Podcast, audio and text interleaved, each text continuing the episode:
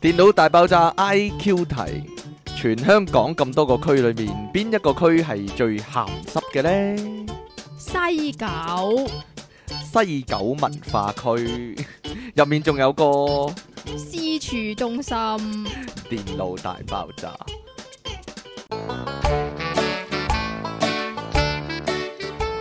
其實咩係私處中心呢？私處啊，即係私戲曲嘅普通話嘅，即係普通話譯音就係私處。好啦，歡迎大家翻到嚟 pocket.com 嘅電腦大爆炸，呢度繼續有騎着電單車的黑皮褸啊！音樂情人出體傾，好耐冇用過呢因個為朵突噶咯喎。然間有個聽眾寫封咁嘅信俾我啊，咩係信啊呢，啊騎着電單車的黑皮褸啦，同埋咧苦悶人類嘅救世主啊，即即稱其離岸神啊，繼續都係佢啊。好啦，咁我你唔係哋有個新袋會俾我嘅咩？有咩新度啊？我點知你係你又你又用翻我舊嘅？如果照用啦，咩搞笑靚女啊嘛。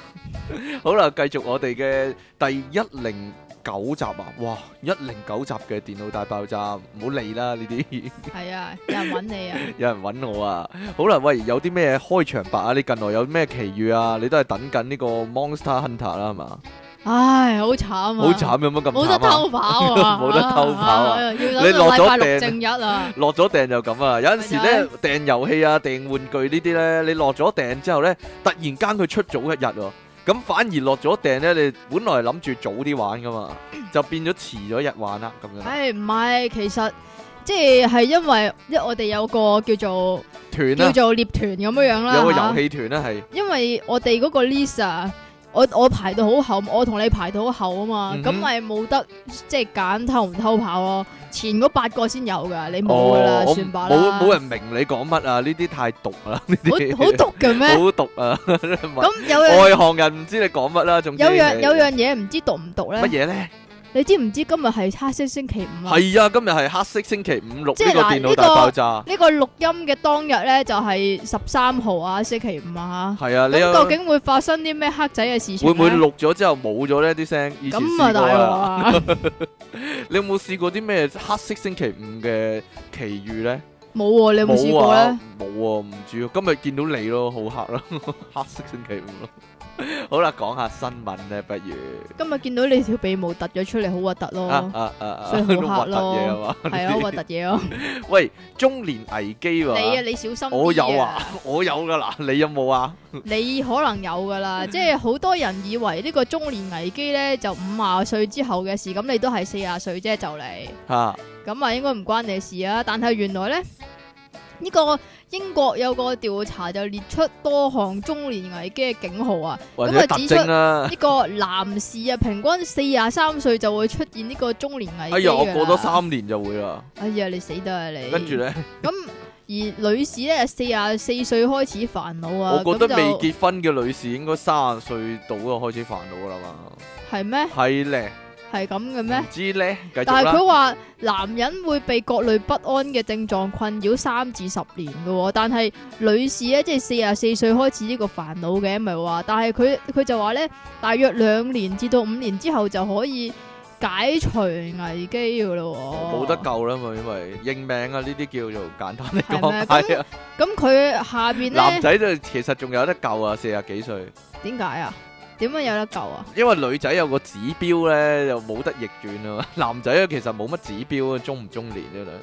係咁嘅咩？係啊，你睇下 K K 幾勁啊，真係中國人唔係東亞病夫個廣告啊，幾仲係幾後生嘅係啊係樣啊，係你咪睇下先。張家輝嗰啲啊好係咪就係咯？誒，好啦，有咩特徵啊？有啲咩特徵又或者係會做啲乜嘢嘢啊？即係就咁你如果就有列呢咗好特多徵項咧，出嚟就你就係中年危機啦。即係中年危機嘅時候會做嘅嘢。係啦，第一個渴望簡單嘅生活，渴望簡單嘅 生活，好其實有睇化邊個唔咗。邊個唔渴望簡單嘅如生活果呢？你已經有係嘛，你而家唔係啊，咁啊啊係我我我知我知點解啦。點解咧？即係？唉，即係我渴望複雜嘅生活喎，但係， 哈哈，好啦，你點樣點解咧？喂，即係啊，啲人啊，即係做嘢啊，成日都要向上爬、向上爬嗰啲啊嘛。係咁如果有一日咁就覺得，唉呢啲嘢真係好無聊啊，咁就睇化咗，咁啊簡單啲好啦，我都覺得係簡單簡單啲環遊世界就好啦，咁樣你其實中學都畢係業嗰陣時已經有呢個體化咗嘅情況咯咁。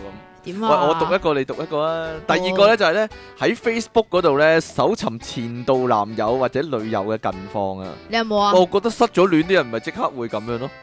係會咁嘅咩？唔知咧，你你冇前度男友啊，前度女友啊，好難講啊。 喂，第三個咁你有啊啊嘛？吓冇喎，你大把啊嘛冇啲咁嘅事，冇啲咁嘅事。好，有啊第三個係咩啊？因為你老婆會聽啊，你驚佢頂談 判啊。好啦，第三個係覺得永遠冇辦法公園層樓。永遠冇辦法供完層樓，或者未永遠冇辦法開始供樓咯，可能 即係唔一定個啊！個呢個都。唔一定係有中樓嘅年先啫至有有呢個咩嘅喎。好啦，跟住呢個開 Twitter 賬户啊，希望咧上司咧認為你追上潮流喎。我從來冇咁嘅諗法，從來冇咁嘅諗 Twitter 法，或者係 Facebook 咯，但係點解亦係希望上司認為你追上潮因流呢？為你已經三四十歲，可能老噶啦嘛，老餅嚟啊嘛。係咁嘅係咩？啊，突然間你玩電腦，覺得你好追上潮流啊！會好咁嘅咩？依家梗係唔會啦，係係你咪有先？冇你有冇想學樂器啊？冇切。咦，我曾經想過喎。你想學咩啊？陶笛咯，因為我玩薩爾達傳好說，毒啊你！我算數， 因為玩薩爾達傳說覺得哇好型啊咁樣啊，我真係買咗噶，我買咗兩台灣嗰個，啲啊係啊，我嘛買咗兩個， 但係我台冇冇灣九冇真份係拎起嚟有賣喎啊吹吹過，係啊，因為你唔識吹，佢有個譜噶，但係啊但係好冇譜啊，哈哈哈，但係好難撳啊嗰啲位嗰啲手位係啊，係你白痴啫。好好好算啦，啦，我白痴啦，跟住係就係呢個你一定有啊，乜嘢啊？為頭髮稀疏而煩惱。為頭髮稀疏而煩惱，哦肯定有啊！有時洗完頭真係覺得梳下梳下咧，好似好多頭髮跌落嚟咁樣真係。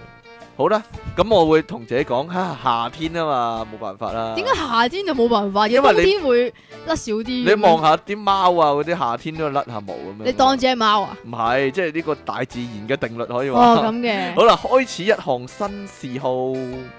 你啊，你你跳咗個喎、係咩？買貴價電單，唔係買貴價單車喎、係咪呢誒個唔個適用於呢香個唔港適啊哦用？於香港咯，我覺就得開始一項新嘅嗜好，即係例如誒。呃學哦出體咁玩咯。高達咁樣， 玩高達遊戲咁樣， 點解啊？唔知啦，新嘅嗜好啊嘛。仲有乜嘢啊？對自己嘅舊照片孤芳獨賞，即係攞自己舊相出嚟睇啊！哇，嗰陣時幾瘦啊，嗰陣 時幾想當年靚嗰啲咁啊樣。嘛。但係呢個可圈可點喎、點解咧？因為你經常性都咁做咯，唔係我我突然間睇到一個啊，服用維他命丸啊，你咯，即係阿森美嗰啲咧， 維特健靈嗰啲咧，呢個咧將白髮染黑，將白髮染黑啊！呢、點解變咗個真光？你冇啊，你冇呢個我煩惱將啊我！將黑髮染啊啡啦。哈哈！松林二是到過嘅旅遊地點啊，如果你特登去翻呢，緬懷一番呢，即係代表你已經中年危機啦，你老有啦呢、個係啦，呢、個好好日劇啊，定係咩呢？呢 個好好誒日，劇啊，係啦，又係好似唔適用於香港，定還唔知是咩咧？考慮辭職，然之後經營酒吧或者民宿喎。唔知咧，好似嗰個長洲嗰套電視劇咁樣咯，突然唉間經營民宿咁樣，好靚啊，總之。唔再提起自己嘅年齡啊，即係啊老咗啦，唉，簡單嚟講，但係呢個灰啲喎。有興趣閱讀報紙嘅訃文，並了解佢哋嘅 死因即係諗下，他朝君體也相同嗰點啲啊死啊嘛， 為工作而失眠啊！哦，有陣時都會嘅，但係呢個同中年危機可能冇乜關啊。真係但係我又覺得呢個同中年危機嘅第一點有少少矛盾嘅地方喎、係咪啊？就係咁你渴望簡單生活啊！咁你都你都唔再 care 自己嘅工作，渴望簡單生活嘅時候，咁點會再為工作唔而知失啊眠呢？想突然間，你有冇睇嗰套《美麗有罪》啊？嚇突然間個你講男主角咧辭咗份工咧啊，跟住去做快餐店。佢話依家佢淨係想簡簡單單咁過生活哇，咯。做快餐店已經好簡單㗎啦，做做快餐店咪就係一日清一日嘅工作咯，你唔會啊煩惱到第二日咯。好啦，呢個咧。經常比較跟自己同年人士嘅外 我表，覺得呢個係針對你啲 friend 啊。點解呢？如果你啲 friend 同你比較嘅外表嘅話，佢哋好冇得比啦哎呀，點算呢？點解呢個呢、個世界有啲人真係浸咗呢個防腐劑嘅咧。好啦，最後一個上網搜尋自己嘅病徵啊，有啲咩病徵咧？我諗男士嗰啲都係即前係前列腺嗰啲係 嘛？真係慘啦，真係。唔係唔係好驚咁樣，即係譬如自己有啲咩症狀咧，隻嚇手痕又要上去查下咩事係啊，或者屙尿好似點解慢你咗。係都要屙尿慢嘅咗啫？半拍嗰啲咁樣係嘛？或者誒點解兩個字到又要去屙尿咧咁樣啦？呢啲係你自己嘅親身冇寫照唔嚟啊，關係咪事唔關事，冇冇冇啲咁嘅事，冇啲咁嘅事。係嘛？好啦，英國男人啊有個怪病喎，竟然咧同啲同啲唔係幾好嘅 A.V. 裝置一樣喎， 同啲唔係幾好嘅 M.P.4 播放器一樣啊！係嘛？英國有個咧代號叫 P.H. 啊嘅六十七歲男病人咧，竟然得到一個咧好奇怪嘅怪病喎、就係佢個腦咧好似啲 M.P.V 機、M.P.4 機咁樣啊。佢話咧佢雖然咧睇得見又聽得到啊，但係咧佢係冇啊，聽到人哋講嘢先，然之後先見到人哋個嘴喐喎、好似咧聲畫聲畫佢唔同步啊！呢聲啲畫唔同步。 電影嘅聲畫聲畫距離有十九格一樣啊，好似喺個腦度咧播緊呢個翻版碟咁樣 喎。佢話係歷嚟咧首宗同類確診案例喎。佢話咧呢個症狀咧喺一次腦誒喺一次手術之後出現啊。掃描佢個腦部咧就顯示咧，原來佢負責聽覺、計時同埋動作呢三個區域咧就出現咗兩處受損喎。呢個咧我覺得奇奇怪怪啊，因為佢嘅解釋咧唔係好 make sense 嘅。佢話咧點。解咧，佢話由於光線速度咧比聲音快，所以咧當人類接收同一來源嘅視覺同聽覺信號之後咧，大腦就會用唔同嘅速度處理，就達到咧聲畫重新同步合一喎。哦，即係正常人咧就原來已經處理咗㗎但啦，但其實你同人傾偈嗰時係好近距離啫嘛，喺咪嗰就個係咯時候光同聲音嗰個速度差唔係咁大啫嘛。哎呀，不過呢 pH 處理即係呢個男人啊，處理視覺嘅速度呢，就似乎比聲音呢慢得多、喎，就導致呢個罕見症狀啊。咁呢，有呢個專家呢，倫敦。城市大學嘅專家呢，就發現呢，如果調慢佢聲音信號二百毫秒呢，好似做緊 好似做緊電腦執翻啲畫咁樣，執翻啲影片咁喎，就能夠令呢個 pH 咧回復正常啦。咁佢哋就研究呢點樣永久調慢佢接收聲音信號嘅速度啊！而家啊，真係無奇不有啊， 可以話光怪陸離啊，真係。 啊，下一單係點啊？德國有公司研發咗呢個新式嘅廣告咧，係利用呢個骨傳導嘅技術，咁啊將廣告咧係喺人腦裏邊播放打嘅，入你個腦度啊！即係係完全唔經入耳仔嘅。呢、個咩時候會用到咧？咁就係喺你瞓覺嗰陣時候會用到嘅。 佢話咧，原來咧好多人咧搭地鐵啊或者搭車嗰陣時咧會啊瞌巴眼士瞓，啊，係啦。係咁於是乎咁所咧以你見到咧巴士嗰啲玻璃窗咧，成日有啊笪油咧喺係啊度，啦好鬼核突噶嘛。咁佢就係利用呢啲咁樣嘅人啊，就係喺呢個誒、呃地鐵嘅車廂嘅窗門就安裝呢個震動裝置啊。咁就當乘客瞓着咗，撳咁住個然之窗後嘅就時候啦，啊係啦。將個頭擺喺個窗嗰陣時咧，裝置就會震動啊！咁啊，透過呢個頭骨咧，咁就將聲音震傳入你個腦入系面啦。啊，震哎入呀你個腦嗰度啊，咁就好似直接即係輸入你個腦嗰度咁樣樣啦。咁但係有乘客咧就認為黐線㗎，瞓下覺啫，咁樣都要買廣告你有冇諗起嗰套戲咧？未來報告啊，吓嗰，啲人咧咪行到邊咧，佢掃描你眼球咧，就會有個立體影像出嚟。誒，阿曾小姐啊，歡迎你嚟行我哋嘅百貨公司啊，咁樣嘅，咁樣賣廣告嘅，嚇好困擾啊，其實真係好煩啊！哇，呢個勁啊，呢個點勁咧？大陸有個奇男子咧，佢竟然咧自己做呢個。手術手術。中國大陸咧有個男子咧四十幾歲，哇四十幾歲先嚟乜乜乜， 有個四十幾歲嘅男子咧，以為割包皮好簡單啊，所以咧就自己攞把剪刀 咧，攞把鉸剪咧，插自插己插剪剪剪牛豬雜腸一一樣，樣， 就剪咗塊包皮落嚟，結果咧就痛死佢啦，又冇辦法止血咧，於是乎咧即刻打電話向醫生求救啊，快啲嚟救命啊 咁樣啦，咁咧。佢要痛苦啲嘅痛苦再。嘅語氣啊！快啲幫下我啊！佢痛苦嘅語氣咧，令到醫生咧，哇！即刻咧就帶埋護士啦，帶埋呢個藥包啦、急救器材啦，咁樣去救佢命啦，咁樣啦。咁原來呢個阿強咧，之前咧曾經去醫院咧就向醫生詢問。喂，割包皮嘅手術係點做㗎？咁醫生以為咧佢只係想了解呢個手術嘅風險啊，哦，好於是簡乎單咧嘅係啦啫，咔嚓咁就冇咗噶啦。佢攞埋幅圖啦，又指下指下咁樣啦，剪主要係割咗呢度嘅啫，個手術好快嘅咋，好簡單嘅咋。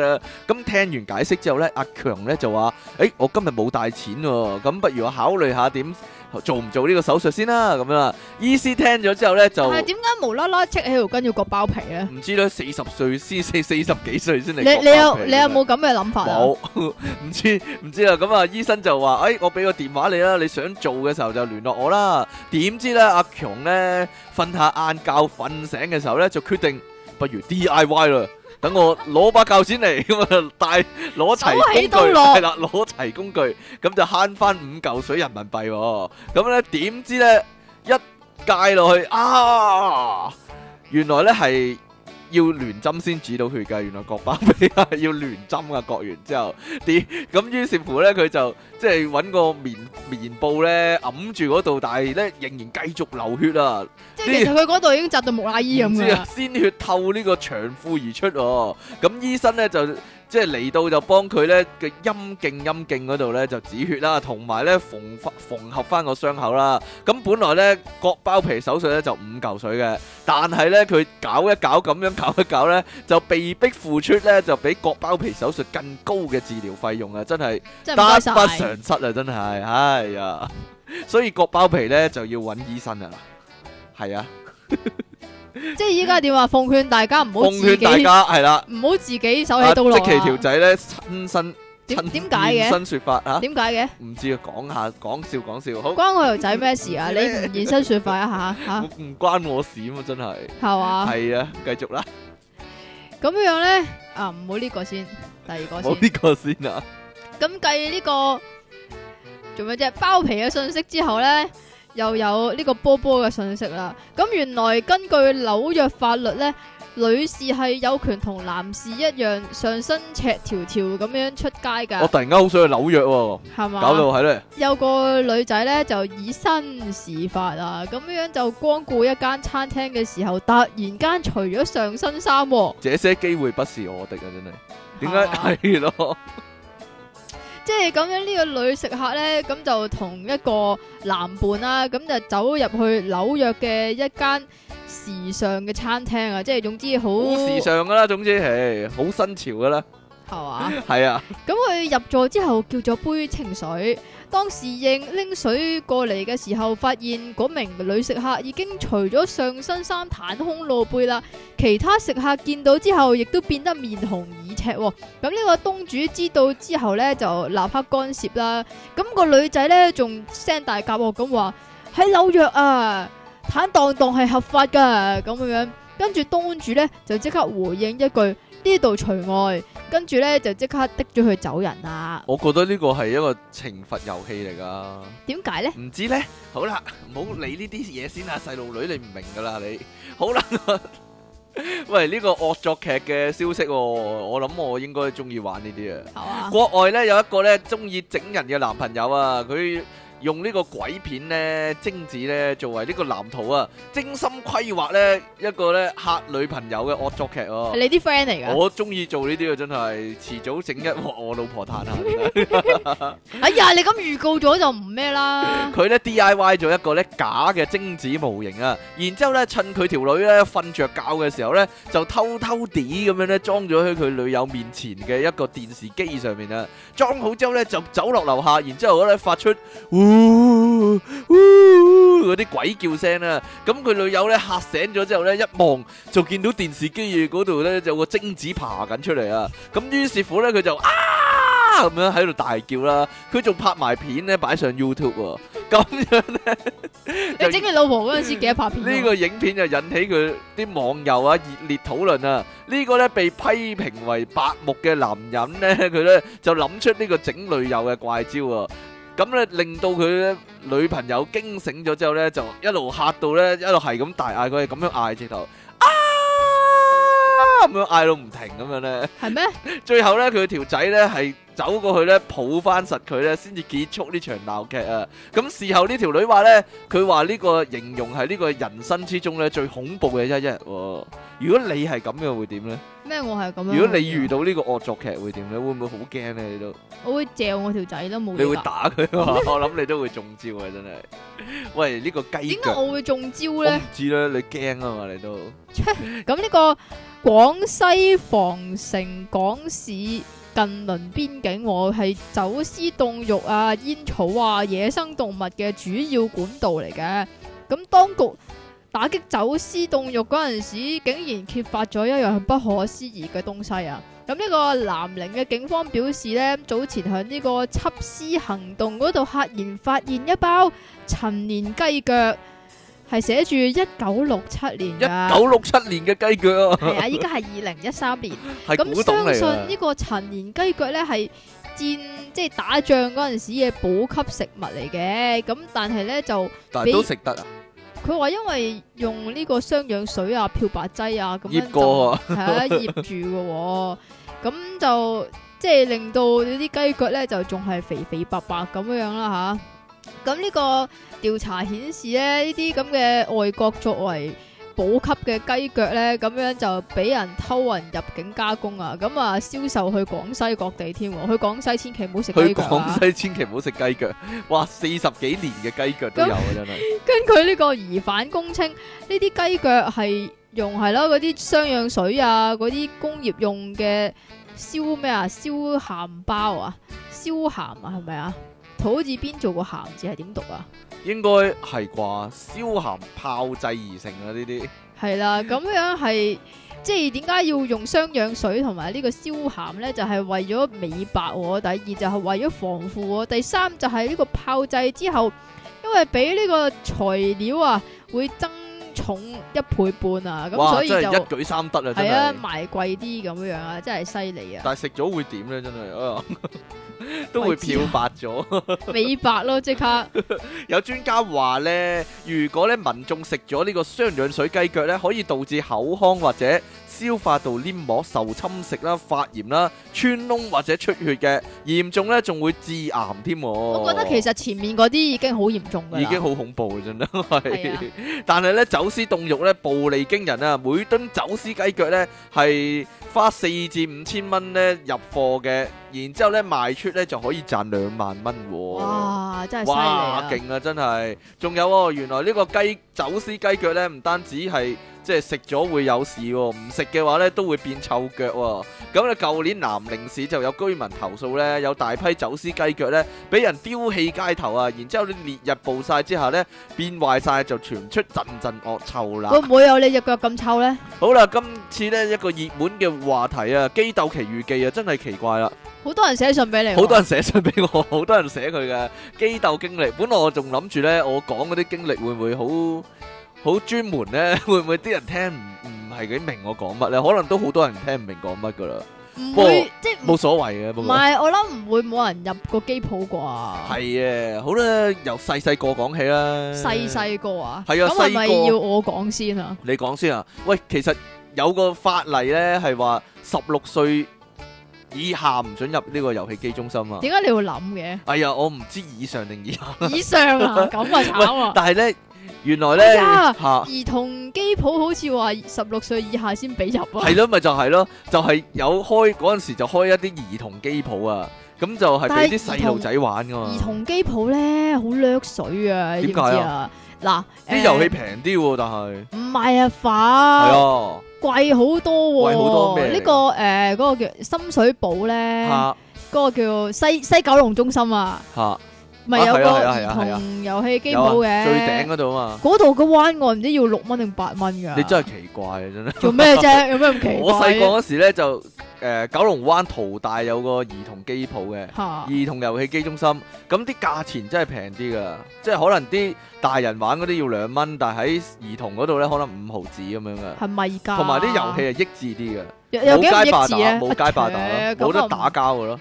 咁咁啊我唔應該入去啦。係啊，玩啲孖寶兄弟頂下龜啊，或者射下飛機嗰啲咯。射飛機啊，咁我唔會打打殺殺嗰啲咯。係係咩啊，真係㗎。即係咁細個就開始打飛機係啊，啦益智啲，係好益智真 係。啊或者玩嗰啲奇奇怪怪嗰啲，你你點唔樣知我奇講怪乜？咧？奇點樣奇怪奇怪奇怪怪啊係一隻遊戲嚟㗎。哦，係咩嚟係啊，㗎？有個巫女咧，日本遊戲啊，有巫女喺度掉啲符咧，跟住出去打啲妖怪嘅。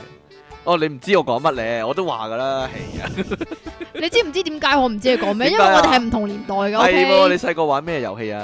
我細個啊，點解係我細個嘅咧？我細個係唔俾入機鋪嘅。你細細個唔俾入機？機鋪啊？你知唔知點點啊？我點中啊學我中學嗰陣時咧，係試過同啲同學強行入機鋪咧，點知淨係查我一個身份證解？嘅淨啫。係查你一個身份證啊，抵你死啊！係啊， 你應該入兒童機鋪咯，所以你中學嗰陣時。白痴，明明我係我啲 friend 之中最大嗰、個，但係淨係查我身份證。哎呀，但係個胸唔係啲 friend 之中最大嗰個。好啦，以前點啊呢解淨係 concern concern 我個胸咧？唔知咧，以前咧，喂，好多學生咧，一放學就去入機鬥啦嘛。咁你係嗰咪？咁但係咧話着校服唔可以入係機啦，冇鬥，錯啦。咁係咪即刻除咗自唔己？係喎，嗰陣時做咗好多機關嘅喎，好點啊多男仔咧個校徽咧係用 part 紐嘅，啊或者魔術貼㗎咁啊魔術貼即刻撕咗佢。係啦，搣落嚓咁樣搣落嚟咧，就變成咧可以入機鬥啦。喂，咁但係咧，你哋佢入機鬥咧， 入機鬥咧，會唔會俾阿 Sir 咧周你出哎嚟㗎？會啊會啊會啊，話嗰陣時話好多學校會派啲阿 Sir 去巡噶嘛，巡機鬥啊，附近啲機鬥巡到咧就拉你翻去啊咁樣。咁咪又要記少過嗰啲啊。記少過罰留堂啊嗰啲啊嘛。但係嗰陣時咧，你會諗咧，你入機鬥啲誒學生啊，即係一放學就入機鬥啲學生應該好曳啊嘛。但係佢打竟然，機啊啫嘛。但係佢竟然咧，即係自己亂粒 part 漏咧， 整個校徽都幾奇怪，嗰、個嗰個落差幾大啊真係。係嘛？係啊，即係你應該覺得佢好粗魯啊，或者淨係掛住玩啊，但係竟然會整 part 漏啊，整魔術貼呢啲咁細緻嘅嘢，真係你唔覺得好奇怪咩？冇嘢咁又上美勞堂 啊嘛，冇理由叫阿媽幫佢整啊！阿媽幫我整粒拍樓喺個校章度啊，方便我去機鬥咁啊！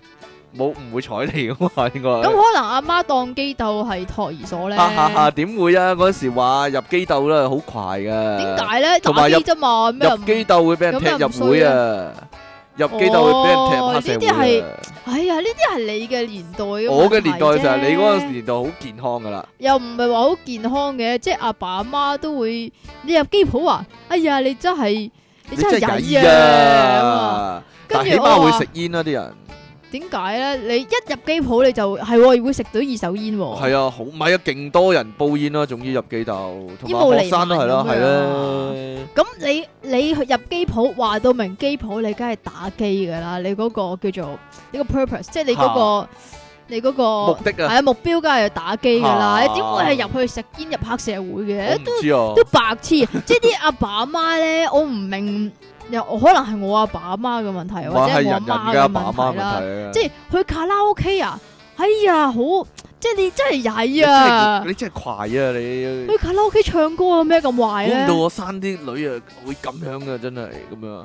我當冇生你啊， 當生小個生生嚿叉燒好係啊過。啊！但係以前真係超多人打機，我諗依家想象唔到啊，而家都好多人打，好少啦。以前係啊好多噶。以前係要排隊玩喎遊戲黐機。線，依家夠要排隊玩啦，玩要俾咩啊一蚊跟機系㗎。啊，一。蚊斤機啊！但係依家好多機鬥係冷清清噶嘛，孤零零噶嘛。有嘅咩？有啊，冇係乜咁嘅咩？你入到去冇乜人玩嘅，真係空晒喺度。以前哦好啊，你講你以前排隊排得最勁嘅咩機啊？街霸咯，街霸二咯，哦，咁啊係喎，嗰陣時咪有係冇咯，出一蚊一蚊斤機啊，排到成個畫面都係一蚊嗰陣時，遮咁點住樣認遮得住邊個機一 蚊遮 住。打邊個係一喎蚊？，呢個係一個問題喎，究竟點樣認到邊個一蚊係你嘅咧？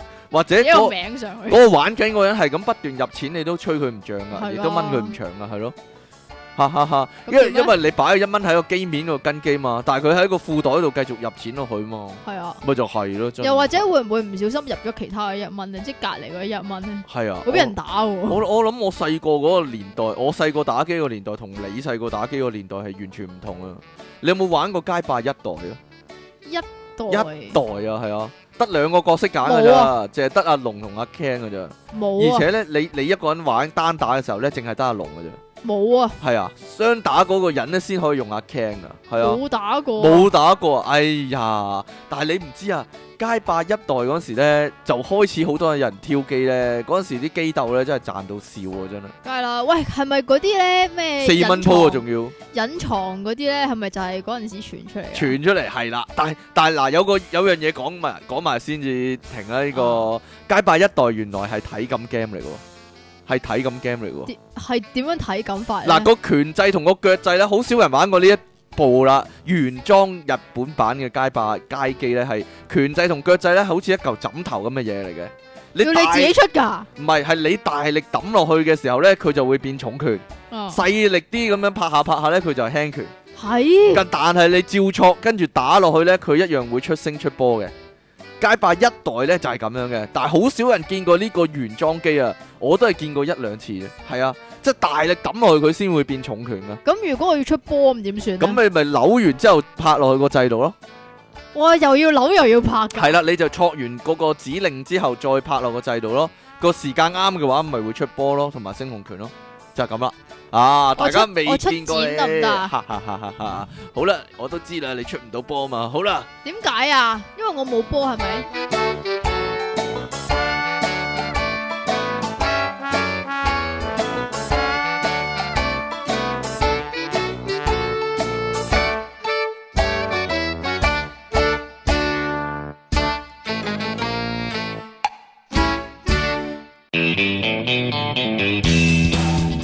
好啦，話咁快又翻到嚟啦，係啊，我仲擤緊鼻涕啊！咁啊，咁啊，歡迎翻到嚟 popup.com 嘅電腦大爆炸，繼續有出體傾同埋即其離岸神啦。喂，你講開嘅話咧，街霸一代咧好多傳聞啊，都可以話咧已經列入都市傳說啦。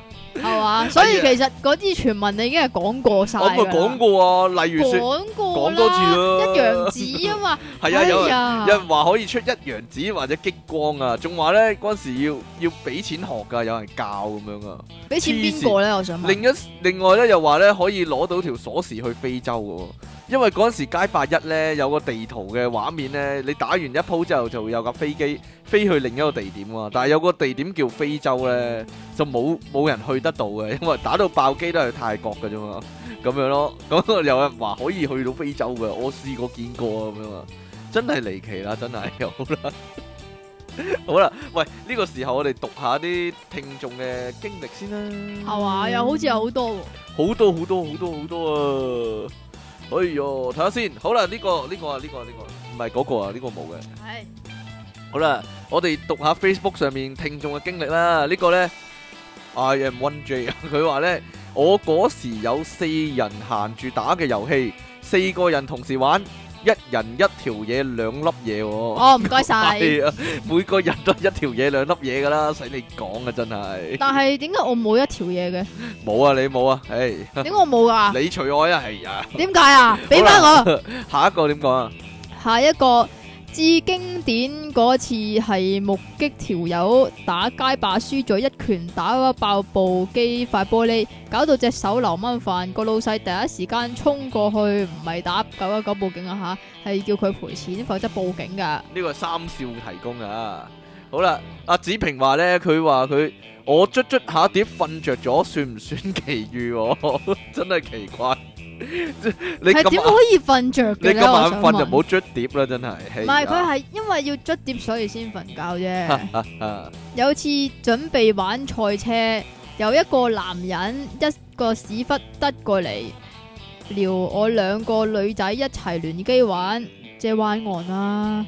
佢係嗰種嗱都得㗎，嘿，到底佢係嗰種薯頭樣，仲有將入機嗰種會員卡咁咧，要俾卅蚊嗰種，即係灣岸啦。哇！佢見佢嗰個私家車又改裝，又加咗啲唔知乜嘢咁，以為好勁啦。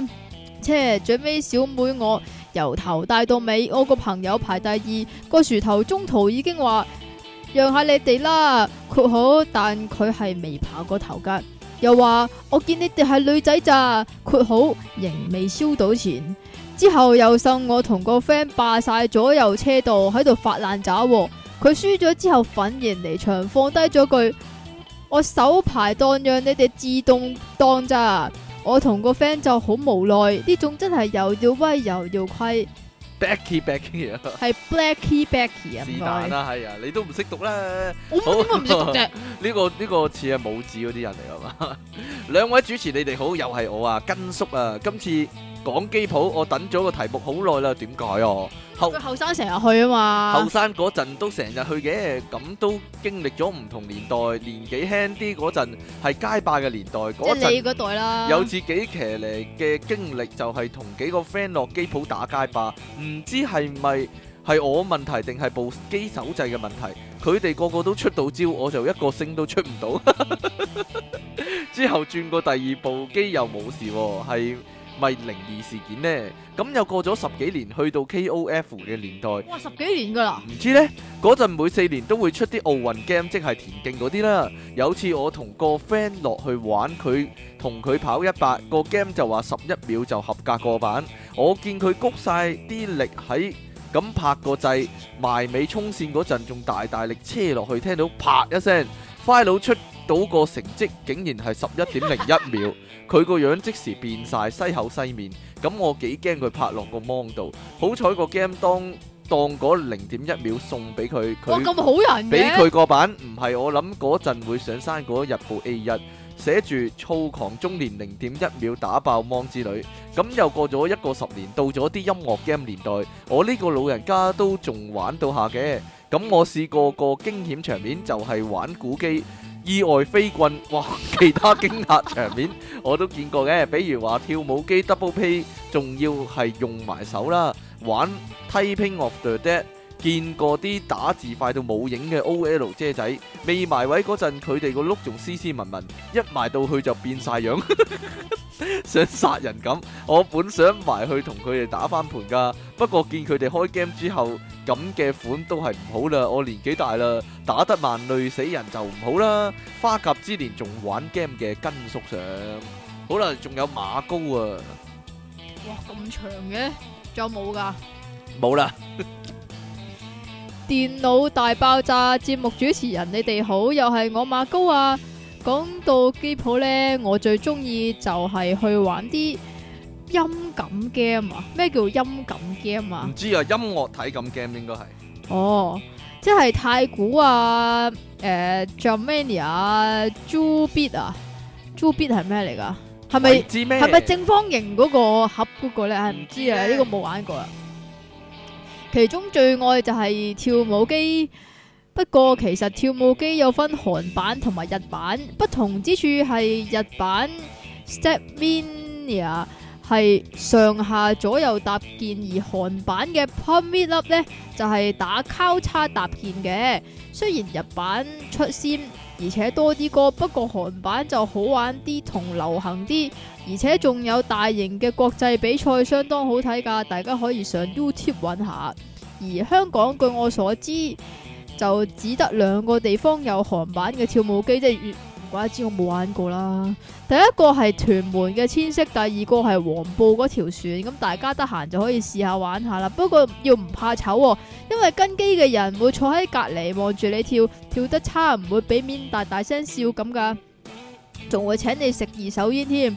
我都明機鋪食煙好正常，但係跳舞機都算係一種運動，認真玩都幾出汗噶。呢、個時候吸二手煙咪死得仲快咯。好啦，入正題啦，分享啲有趣嘅經歷啦。依家先入正題，唔該。第一個係有次打鼓機，我好快咁入咗錢，然後想揀歌嘅時候，發現冇鼓棍、喎。據我打咗一段時間嘅經驗呢。應該會有鼓棍綁喺度噶嘛，咁問櫃台有冇後備又話冇喎，想退錢個掣又係流嘅。括弧順帶一提，所有退錢個掣都係俾你過下手印，係冇實際用途嘅。於是我就為咗唔蝕俾佢，用手玩，好似非洲鼓咁樣打。我啲 friend 見到呆咗，結果我玩到最後一局，仲好出力咁打當發泄，可能我太大力，部機搖咗一搖。然後支鼓棍跳咗喺地，原來有人收埋咗喺機頂啊！真係激死我啦！但係你有冇見過有人帶私家鼓棍啊？有係啊，就通係常嗰啲通常啲人呢，即係真係打開鼓嗰啲啦 啊吓，又或者懶係係鼓佬懶扮懶喺扮鼓打開佬。鼓嗰啲，扮扮打開鼓嗰啲。但係其實你打開鼓嘅話，你就知道打鼓機係唔同噶嘛。知啊，會會自己攞支私家鼓棍咧，如果唔係打機嗰時咧，就會喺空氣度卜下卜下咁樣咧，扮晒扮晒好可好專業咁樣咧，真係啊！真係好窄啊！唔真係俾人該，激死啊！真係。 佢話而家啲吉他機除咗要撳掣之外，仲要扮晒逼啊真要咁戳噶嘛，戳一下。第一次玩嘅時候，我唔知道個嗰下戳嘅幅度要幾大，幾次都失敗咗。結果我就好大力咁彎腰戳一下，點知我望唔到附近有人，一嘢批咗落佢下巴度啊！估唔到玩吉他機都仲可以玩埋街霸用升龍拳啊！ 佢嗰部吉他機應該壞壞地，接觸不良，唔知所以先應該戳一先下好戳。係咯，戳咁戳大戳一力隻嘅戳嘅啫嘛係嘛。好啦，最尾一個啦。有一段時間我好迷拳王九七，我細佬成日挑我機，一開始佢真係唔夠我嚟，始終我玩得耐啲啊嘛。後來有一排冇撩我打，過咗兩三個月，突然又叫我挑機喎。嗰次佢揀咗路隊嘅 Ralph，即係頭巾摔角佬，餓狼傳說嘅 Andy，即係 Cap 帽晒巴劇，最後一個就係韓國隊嘅阿 Kim，即係腳法佬。全部都唔係特別好用嘅角色、喎，尤其是摔角佬係好難用噶。點知佢一嚟就用摔角佬，仲出咗好多唔同嘅招。原來我細佬佢閉關自修練咗兩個月，唔使一陣我就俾佢 K.O. 咗啦。話咁快我就剩翻最後一個人，亦都係阿 Kim，佢係我個王牌。果然我扳回一城，打贏咗佢兩個人，到最後就係 Kim 對 Kim。最估唔到佢學識咗最勁嘅隱藏絕招，一嚟就扣咗我半條血巴，血巴血巴係點解？ 我都不甘示弱，回敬佢十幾連 hit 打正十幾秒，我仲處於下風，緊張之際，突然間啪一聲，我望下隔離，原來我細佬打爆機，即係支棍仔俾佢打斷咗。好彩我夠冷靜，使出一個大技 K.O. 咗佢之後，就即刻離開事發現場啦！哈哈，我到而家仲保持住不敗紀錄添，成日洗爛嘢嘅小朋友馬谷。喂，你係 KOF 年代定係街霸年代㗎？我諗我入到去咧，就已經冇人玩街霸二啦。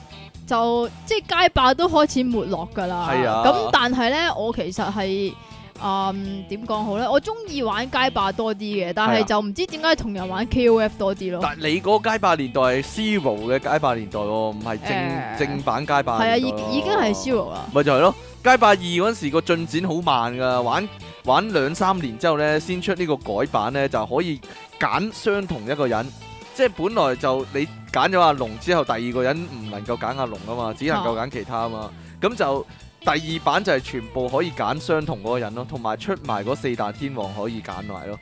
好毒啊！哎呀，算啦。好毒啊！冇人聽得明嘅，如果唔係我嗰個年代啲人死 啦，大鑊啦，真係。喂，講埋呢個咁你你有啦。冇啲挑機嘅事蹟咧？請問有啊，，有次同個 friend 去玩，咁啊挑人哋街霸一啊，都係你哦 哋唔知我講乜啊。哇！ 咁我個 friend 贏咗啊，但係佢個對手咧，竟然話咧：你做乜擋啊？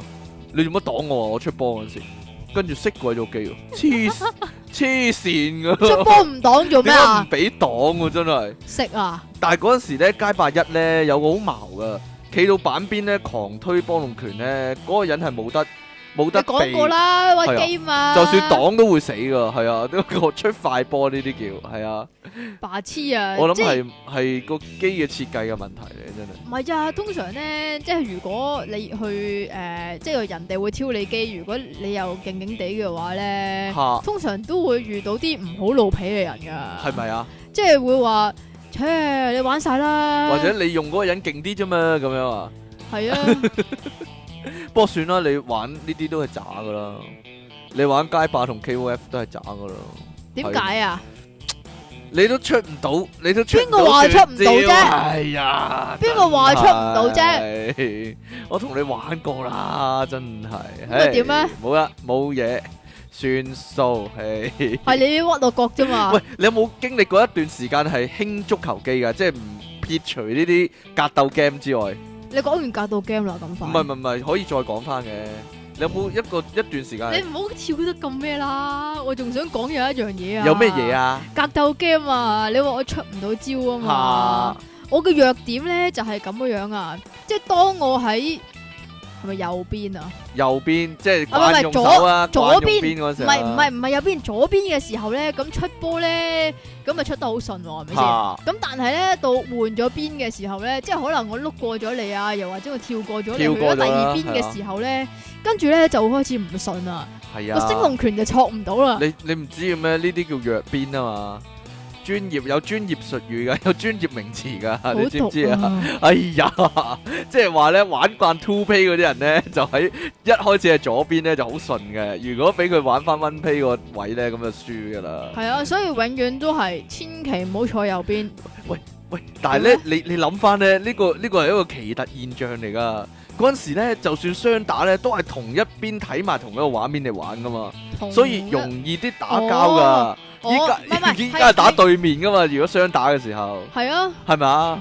咁咁啊冇咁易打交啊嘛，你要趌起身先見到嗰個人個樣啊嘛，係 嘛？即即係你會聽到，如果你贏咗 K.O. 咗人之後咧，你會聽到對面嗰個人喺度鬧粗口咧。咧。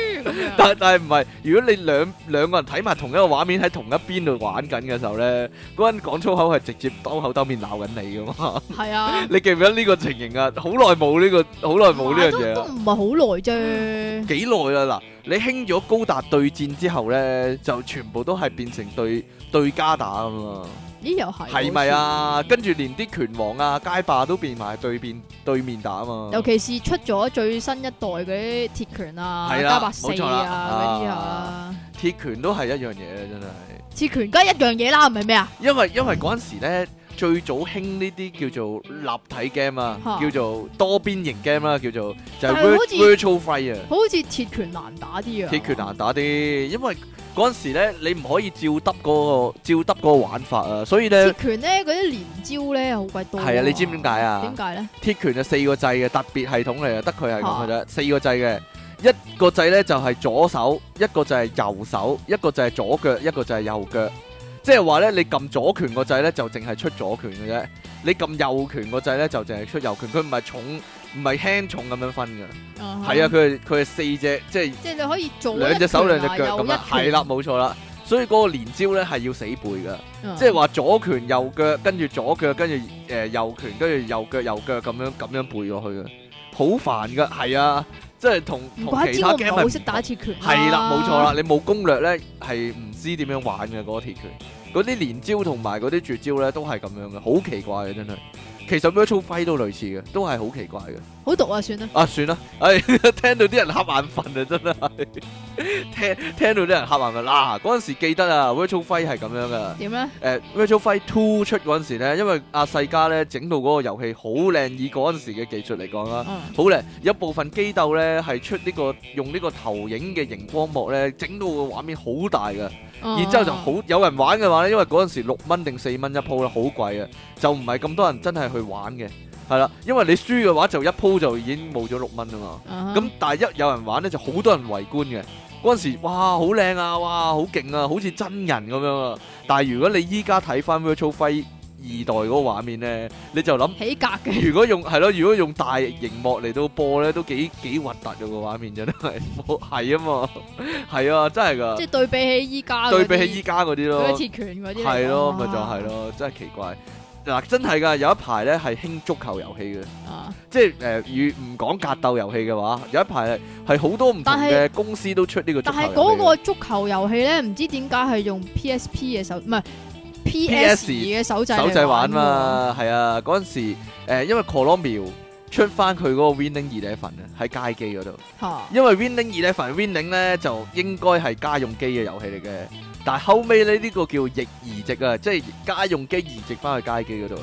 係咁咧，因為啲人好就奇怪啊係呢好樣奇怪嘢。啦，因為啲人唔慣用呢個 joystick 啊，即係街機手掣嚟玩呢個 Winning Eleven 咧， 所以咧所以下邊係插多個 PS 手掣。啊係啦，，有個窿俾你插自己嘅私家 PS 手掣啊。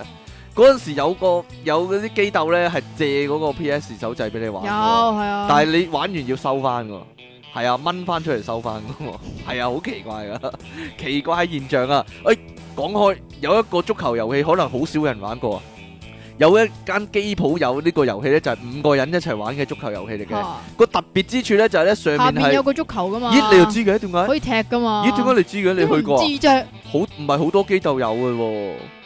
你你嗱，你上面一樣有個 joystick，你可以控制個人啊行行去。但係當你要傳球或者射球嘅時候咧，你就要兜腳踢一踢下低個足球嘅，系啊，所以成日都咁就會 係啦，見扭到親腳咯 會。見到嗰度嗰啲人咧係咁踢部係啊，機咁咧，踢部機啦， 好奇怪。咦，你又有去過嗰間啊？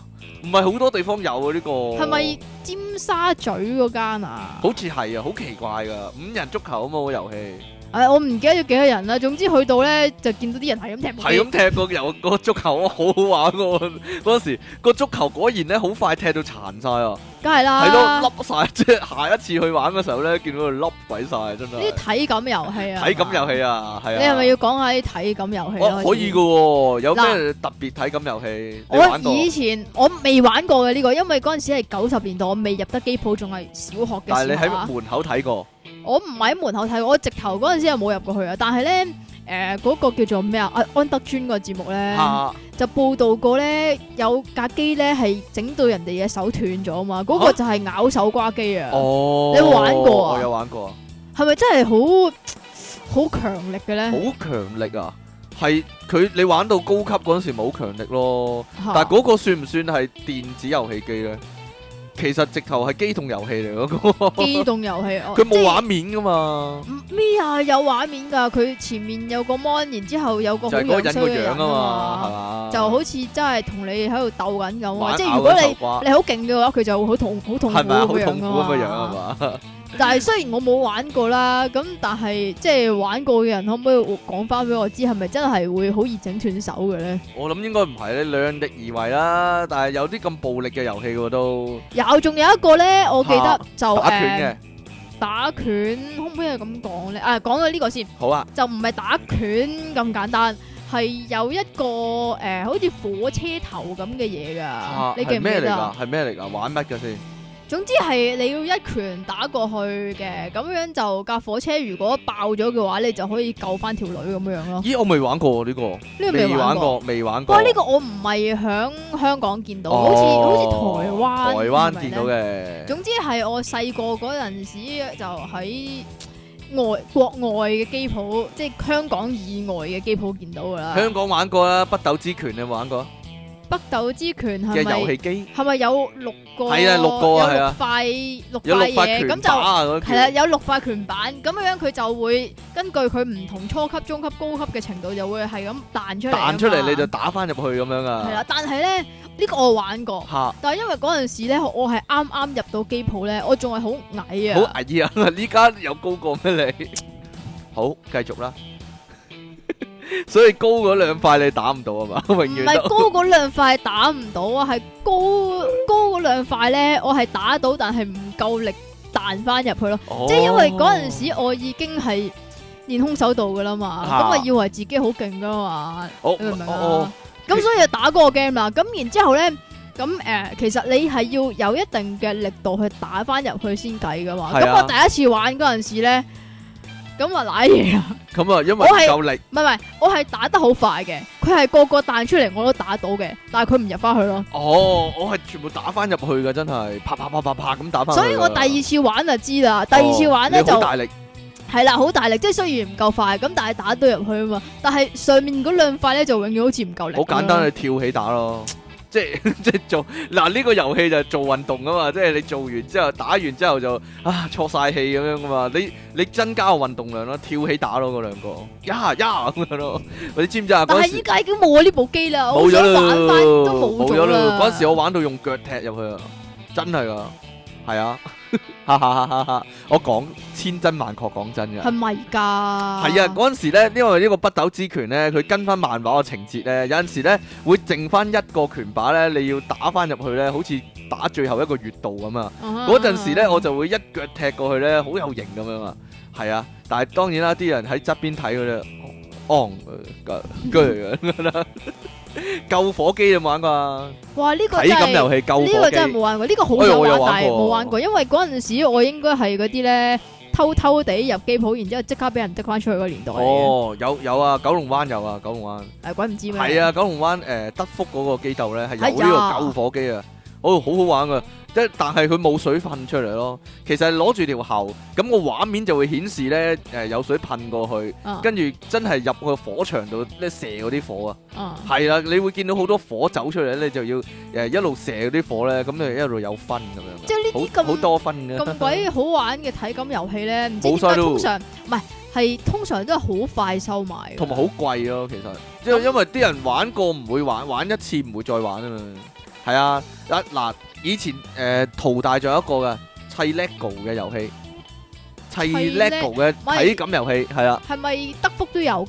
係係得福㗎，得福㗎，係啊得福㗎，啊咁你世話淘啊大係世家出嘅好似。係係啦，個畫面就會咧顯示即係個 lego 咧砌砌個個圖樣出嚟，你就嗯要咧真係執啲一嚿嚿好大嚿嘅 lego 咧，跟住砌落去個畫面嗰度咧，啊咁就會印翻嗰個圖咧，咁你就過關咁樣。啊但係當然限時間啦，但係可能可能就咁齋講咧，你哋唔明我講緊乜啦，真但係。喂，呢個都新新地㗎咯喎，新新地啊係啊有你你仲有啲咩體感 game 你係中意玩嘅咧？劍哦，劍啊，劍打劍嗰個係啊，啊呢，個又係我啱啱入機鋪哎嗰呀陣時有嘅東西。呢個我練到可以一一鋪爆機啊！得唔得啊我唔使逐關真啊，因為嗰個咧就係攞住把日本武士刀，跟住咧就喺個畫面度吉嗰啲敵人咧。劈劈同但係佢最劈特木別之處係有有呢個絕招嘅喎。啊哈係啊，你嗱，例如说其中一個絕招就係咧，你攞住把劍撳住個掣咧，就兜一個圈，咁就會出呢個火焰斬啊，咁樣啊。跟住咧，你如果攞住把劍畫一個四字咧，即係阿拉伯數字四字咧，就會出呢、個誒、呃冰雪斬咁啊。其實好難出噶，但係我嗰時練到下下都得啊，真係。好毒啊！哎呀，我好想玩翻啊，但係依家收埋晒啦，全部咪就真係係咯，呢啲真通係常冇陰功啊，真好係鬼好玩嗰啲咧，都係一排就冇咗。冇咗。咯。仲有有一個叫做即係我唔知你中唔中意玩射擊嗰啲 game 啊，咧？中。意都中意，有一個咧就係誒你做警察嘅，係咁樣就有好多種警察嘅類型俾你揀，即係譬如女警啊，女警啦有梗係啲 SDU 啊，有啲嚇就 誒 PTU 啊嗰啲啦。係啦。咁 飛點解虎隊嗰啲咁啦，點解要有唔同類型嘅警察咧？揸唔原同槍來就係係嘛揸唔同槍，係啦。咁啊，子彈數目有啲唔同哦嘅，，同埋個子彈數目唔同得嚟咧，即係譬如誒誒六發子彈、八八八八發子彈嗰啲咧，誒嗰啲子彈可能會弱啲嘅，但係如果三發子彈嗰啲咧，可能係嗰一啲叫槍做致命嘅，係啊嗰啲嗰啲鳥槍嗰嗰啲彈啊，索咧，根彈，係啦，咁就咁就勁好多嘅。但係你要珍惜啲子彈啦，就要係啦。咁你你講話呢個警察 game 咧，其嚇實我都想講其中一個警察 game 喎就係咧佢有個感應器喺個機嘅側邊咧，你如果要避子彈嘅時候，你要踎低嘅，我哦呢個係啊係啊呢個所以就係好好玩㗎，好好玩㗎。你你趌起身就射啲歹徒啊嘛，但係你要真係踎低先可以避開啲歹徒咧，咁樣咧就考你嗰個嗰個反應啊。你一趌起身就要見到啲賊喺邊度咧，就要射過去啊嘛。係啊，同埋咧有陣時咧，你會見到啲子彈橫飛嘅畫面，你係可以避到啲子彈㗎。避開啲子彈 matrix 咁樣啊嘛， 不過真係好好玩噶，即係嗱呢個就係警察啦，仲有一個叫做唔知刑事乜乜乜嘅，咁就係、呃日本場景嚟嘅，嗯呢、個就比誒、呃警察嗰個 game 咧就前即係舊少少嘅，嗯嗯嗯就應該係第一代有得踎低避子彈嘅 game 嚟，嗰、個又係我又係成日玩嘅，但係咧哦我當我第一次接觸即係第一次玩嗰個 game 嘅時候咧，因為我玩因為好好玩啊，我玩咗好多鋪啊，跟住結果咧翻到去咧膝頭痛咯。膝頭痛，因為踎得勁得 滯啊！啊啊啊！你都算突出啊！你有冇玩過釣魚 game 啊？喺街機真係有支魚缸，嘅嘅嘅嘅嘅嘅啊係啊咁樣擰我有見，見過，冇玩過，因為我唔中意釣魚嘛。係啊係啊，但係我覺得好有趣，但係我又冇玩過。但係以前玩得最多咧，其中一款咧就係嗰個滑雪 game 啊，哦，真係係有個滑雪板真係有個喺度滑雪係啦，你要踩上去嘅，有個叫做滑雪嘅嗰啲叫做咩啊？兩兩支嗰啲係啊咧，有又或兩者支棍係嘅滑雪板都有你嘅。要真係喺仲上有一面個摁嘅扭腰嘅，係啊，仲有一個仲有係咩誒單車，又又哎要呀，踩單車我有嘅。玩喎喂，。但係呢啲真係好快就冇咗咯。同埋好快冇氣咯，同埋好快，你因為要我好四快冇個人一齊咯，玩，同四個 friend 即係一齊玩咧，係嘛鬥快踩單車咧，真係哇！我搏老命咁樣落嚟，真係腳軟啊，真係。仲有一個騎馬 game 都係類似噶，騎馬真係騎上去摁噶，係咩？係啊，哦真呢個噶，肯定呢係個又係四個好舊四四匹馬，係係啊，啊，呢個又係好舊噶好啦。舊好舊啊！呢個冇晒咯，依家仲有就係呃咧，以前有隻誒係 Max TT 呃嗰隻誒叫做電單車啊，電單車 mo- motorbike 啊，你又係坐上真去啊係嘛，真係有架電單車坐上去噶嘛。你我嗰、轉翻就個要打側噶嘛，個人嗰個真係好好玩㗎。嗰個又好玩啊。但係咧，因為咧，我第一次玩嗰陣時咧，可能部機壞壞地咧，佢嗰個電單車咧比較鬆，即係佢可能個 tuning 唔同啊，嚇佢比較鬆啲咧，咁我好易就可以嗯，就見到啲好鬆啲啦。好啦，繼 續啦，我講得啦嘛，哦講得啦，唔食唔得啦呢個位。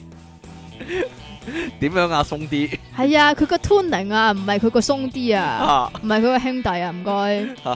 佢可能係唔知壞壞地定還是係乜嘢嘢咧？咁然之後我第二次玩，咁我去第二度玩啊嘛，架電單車勁實哦咯，我轉唔到彎咁滯 啊！啊！做咩啫？你話好捽笑咩？捽碟機算唔算係體感遊戲啦？算算地啦，應該算係啊嗬點會唔算啫？嗰排出好多呢啲啊，即係有啊我嗱有誒有捽碟啦，有打鼓啦，哇打鼓好厚噶啦，有吉他啦，你俾我講埋哦，你先啊講埋，啦捽碟跟住應該琴啊， ，keyboard 啊，係啊。係啊，應該 keyboard 先噶，跟住咧就應該係啊太鼓啦，跟住係嘛？太古啊唔係同唔同公司出噶嘛，係啊，唔因同公司為唔同公司，係啦，咁因為 Columbia 出晒成個樂隊啊嘛，因為真噶，成成個 keyboard 又有啦，吉他又有啦，鼓又有，咪成個樂隊咯。但跟係好住又似有個人喺度跳舞啦，係呀， 啊呢個係另外一格嘅嘢嚟㗎 啦，跳舞已經咁啊係，但係跳舞咧。係，係即係诶點講好啊？有啲人咧咪跳得好勁嘅，你舊病 復發啊！你今日講咗兩次點講好啊？你點啊你？ 你病情好嚴重，我覺得 點樣咧？係啊，我真係病緊嘅。有啲人跳得好好勁啊係啊，有啊啲人跳得好勁嘛，一噶個嘛人。打兩部機。係啊，見過未啊你？見過一個人跳兩部跳舞機，即係咧兩個十字咧，佢都要踩晒咁樣。係啊，，嗰啲人真係好鬼演嘢啊㗎。黐線㗎嗰啲人。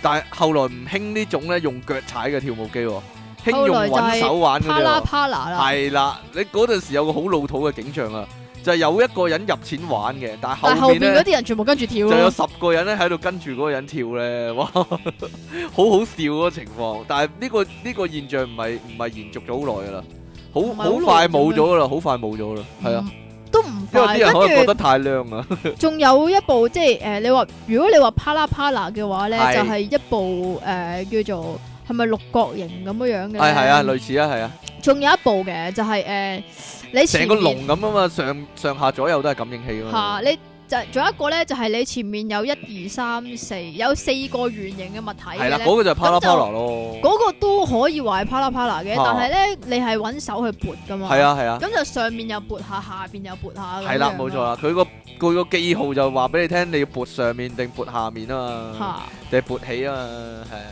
你就撥起。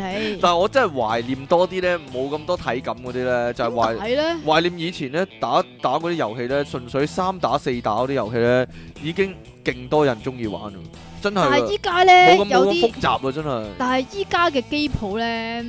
好多阿嬸啊，嗰啲坐推銀喺度啊咧就係推銀喺度喺度咯，就推銀我就我就仔啊係唔知點解依家會興起呢個推銀啊。變咗歡樂天地啊，系啦，仲有嘅就係啲阿叔咧，好中意玩賽馬，或者老虎機咯，即係電腦畫面嘅老虎機咯，老好虎奇機，怪啊！诶，系啊，都係有係老咯虎機、賽馬啦，跟住仲有部仲奇怪捉魚啊，嚇退化咗喎，你覺唔覺啊？但其實有一段時間我已經覺得佢開始退化，就係嗰嗰陣時好興玩呢個 photo hunt 咧，即 Photo 係點錯處啊！即係你嗰陣時其實已經過晒嗰啲格鬥機年代啊，或者係啊啲人玩緊高達對就戰，係但突然間反璞歸真喎，就好就係多部 photo hunt 嘅機喎。你知唔知點解啊？點解咧點就係錯處啲人玩到厭晒啦嘛，咁咪要玩啲好簡單嘅嘢，係啦。但一係入到 photo 機 hunt 又鋪幾好玩嘅。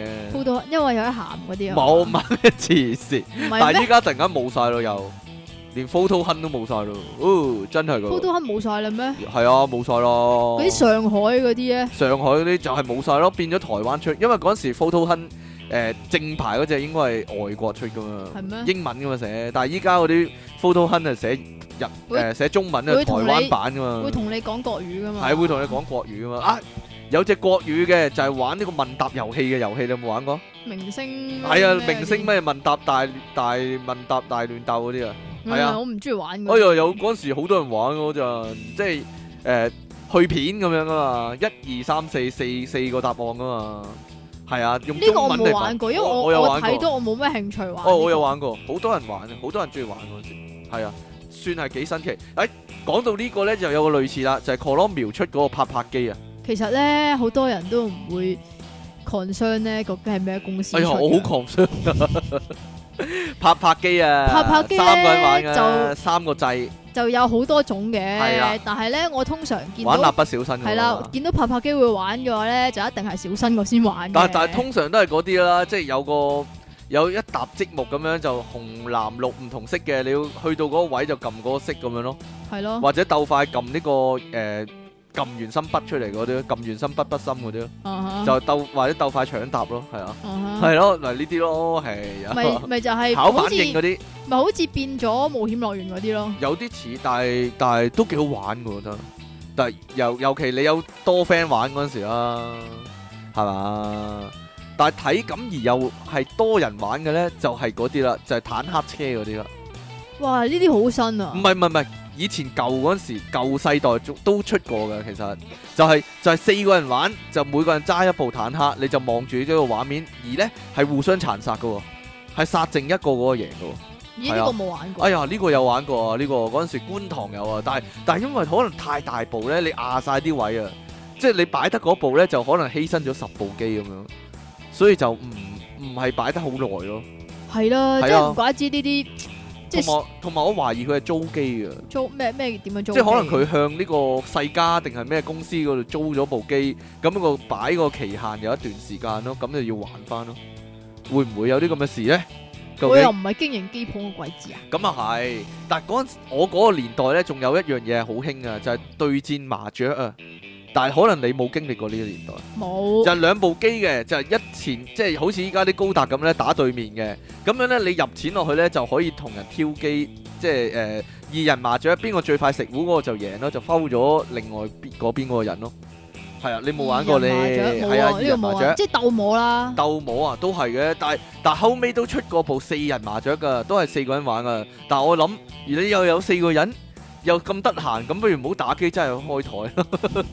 呢個就係嗰個問題啦。係 啦，啊，最後有一個問題想問咧，你有冇玩過或者記憶之中咧有個街機嘅遊戲咧，係好似 RPG 咁樣咧，係可以保存記錄嘅。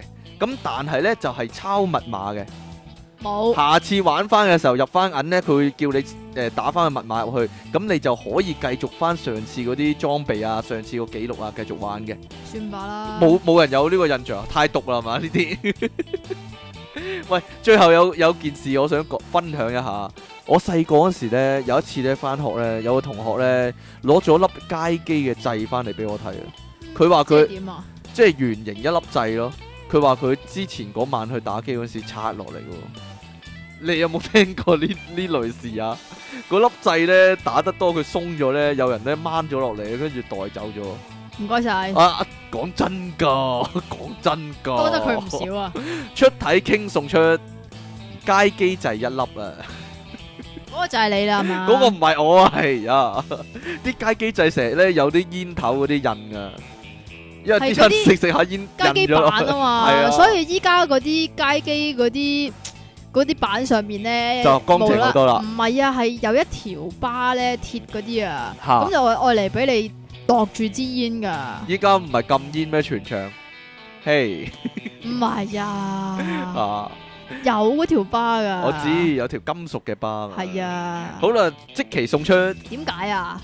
我唔知啊，你講啊，西行人妻 DVD 一套，係講乜嘅咧？西行人妻 係應該係影住個人妻架車就上咗呢個西行線啦。好啦，咦，勁喎！爆炸詩人嘅弟子來信啦，即其離岸神格拉底好痕弟子上，好似講過咁樣呢個弟子，你究竟係咪抄㗎？係咪抄橋㗎？好，你個下一封信點樣啊？真信嚟㗎呢個。聽眾來信，括號拯救世主以動聽女聲演繹。親愛的黑皮褸先生，你近來好嗎？還有騎電單車嗎？好久沒聽到你的聲音，十分掛念。祝生活愉快，忠實粉絲上。 騎着電單車的黑皮褸，即其離岸神真係幾低能爆炸私人相， 呢個係正牌爆炸私人嚟啊！嘛？係啦，冇錯啦，喂，唔哇，使唔使？唔使嗰個唔使，嗰個當新聞讀啦就睇傾爆炸期，喂，外邊依家盛傳出體傾要換拍檔去主持新節目、喎，如果唔係嘅話，就快啲澄清下啦，唔好等我哋擔心啊！雖然開頭我都唔係好信，但係嗰個傳聞又講到似層層咁，所以都真係幾擔有啲擔心㗎。嗱，個傳聞話出體傾嘅新拍檔就係、兼尼斯世界紀錄保持者福爾肯，而佢哋將會主持一個新節目，嗰、個節目就係 Big Boys 級啦。我諗世界上真係只有佢兩個拍檔先有資格主持呢個節目啦，心急人上。真係有人嬲過我， 但係佢要求我影張全裸嘅俾佢睇，我問佢可唔可以着住白色嘅濕底褲嚟影啊？佢話唔得喎，咁我咪拒絕咗咯，我驚嚇親佢哋啊嘛。係嘛？親愛嘅兩位電腦大爆炸主持，二零一三年九月五日係我聽網台節目嘅最黑暗日子。本來一心捧下兩位長聽下隔離台個節表演節目，諗住冇黎明都有 Leon 個仔，欣賞指數都可以啩。可惜今次中伏了，聽到一半終於要停，因為我身體不停冒汗，但係毛管不斷收縮。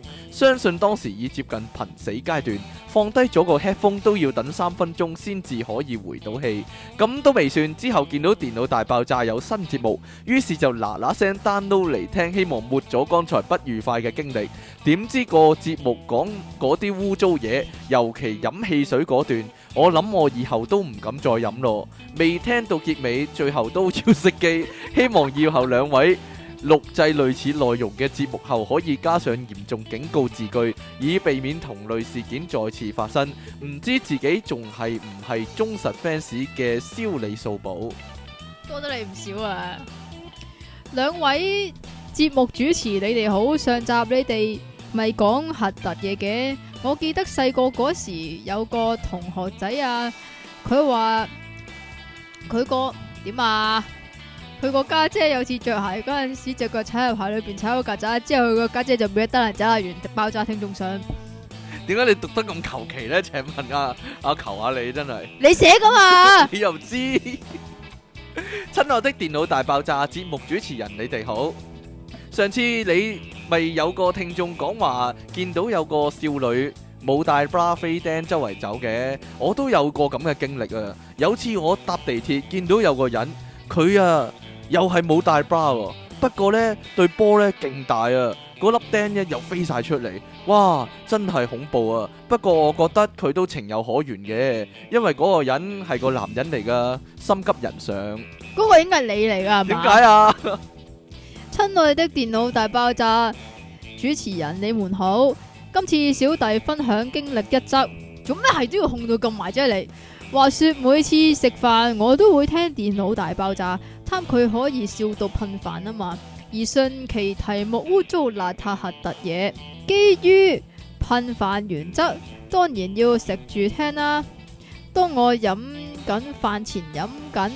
飽抗力時剛好聽到火車上口乾之人偷隔離位樽化驗品飲， 我就望一望自己手上樽嘢，心中忐忑。